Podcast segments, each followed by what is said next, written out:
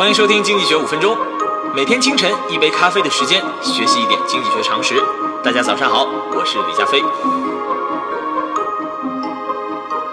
大家周日好，欢迎收听《经济学五分钟》。这期节目呀，我想和大家聊一聊吴京的这部电影《战狼二》。我们最近都看到啊，中国的电影可以说是蓬勃发展。那吴京的电影《战狼二》上映以来呢，票房在几周时间就狂飙到四十多亿人民币，成为了中国电影史上的票房冠军。中国的电影行业能够不断的发展，当然也离不开科技上的不停的创新和革命。在这期节目呢，加菲想和大家聊一聊数码革命对于我们国家的音乐、娱乐、电影行业发生了哪些方面的改变。这里所谈到的数码革命啊，不光是说影音的存储媒介从胶片到数码的一个改变，更广义的来说呢，也包括娱乐产业其制作成本逐渐低廉化的这样一个过程。那数码革命对于我们生活的影响呢？我大体呢把它分成三个回合，这第一个回合啊，就是指传统的这种啊电影、音乐等等娱乐产业的利润呢受到这个盗版的影响，因为盗版特别的猖獗，所以呢传统的娱乐行业利润也非常低迷。当时我们看到啊，一年呢也生产不了多少部的电影，当时的演员的数量也没有现在这么多。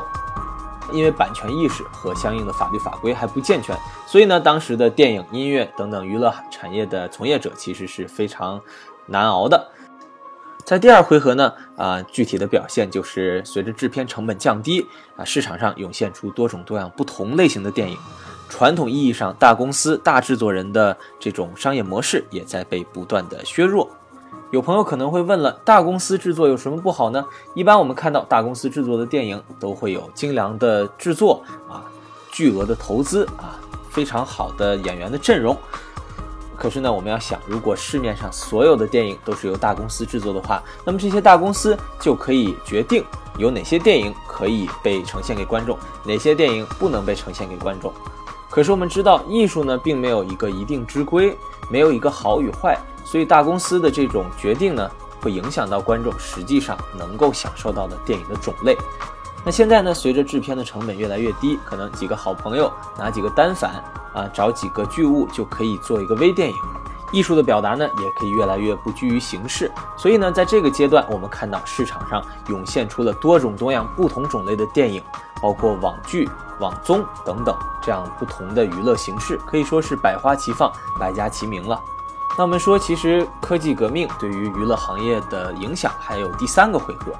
随着电影的种类越来越多，作为观众呢，也可以享受到越来越多种类的娱乐。而投资方呢，因为无法准确的预知观众的需求，也会更倾向于把自己的投资分散开，投资各种不同风格的电影。这样呢，如果某一个电影像《战狼二》一样大获成功，这部电影带来的盈利就可以弥补其他那些不成功投资的损失。这就是为什么有的时候我们听到大家抱怨说，虽然呢可以看的娱乐节目多了，但是呢很多都是低成本、低制作、低质量。究其原因呢，其实就是因为投资方在分散自己的投资到不同的领域。如果某一档节目的商业模式非常成功，那它呢就会很快的被复制到其他的国家和地区，甚至呢不停的去出续集和周边的产品。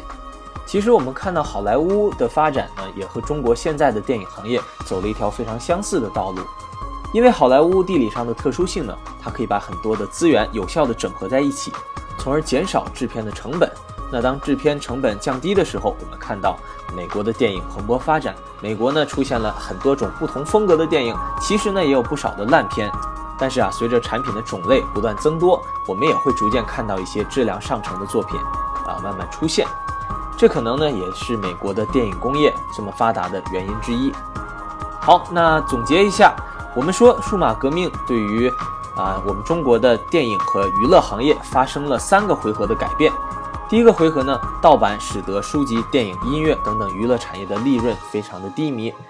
在第二个回合呢，科技的发展使得生产成本降低，所以呢，这些娱乐产业涌现出多种多样、不同种类的产品。而传统公司的职责被进一步的削弱，在第三个回合呢，投资方为了满足消费者潜在的不同的消费需求，也会倾向于呢投资多种不同风格的娱乐产品。这样呢，如果某一个娱乐产品大获成功的话，它就会为投资方带来足够的利润。好，这期的经济学五分钟就是这样，我们明天不见不散。